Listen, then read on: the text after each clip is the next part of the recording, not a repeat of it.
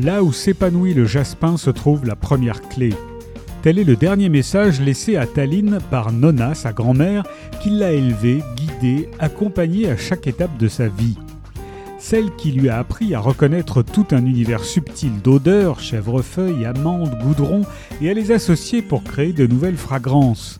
Maintenant que Nona est morte, Tallinn, terrassée par le chagrin, est seule à la tête de l'entreprise de parfums créée par sa grand-mère. Sous le massif de jasmin du jardin, elle découvre un carnet en cuir rédigé par Louise, son arrière-grand-mère. Au fil des pages, défile sous ses yeux tout un pan de son histoire familiale. Le génocide arménien, la peur, l'horreur, l'exil, mais aussi l'espoir et la renaissance. En levant le voile sur les secrets et les traumatismes du passé, Tallinn cherche à se libérer enfin des cauchemars qui la hantent pour pouvoir vivre sa propre vie.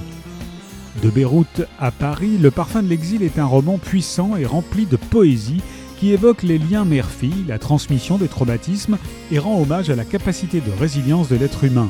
Ce livre est inspiré de l'histoire familiale de l'auteur. Le parfum de l'exil d'Ondine Kaya est paru aux éditions Charleston.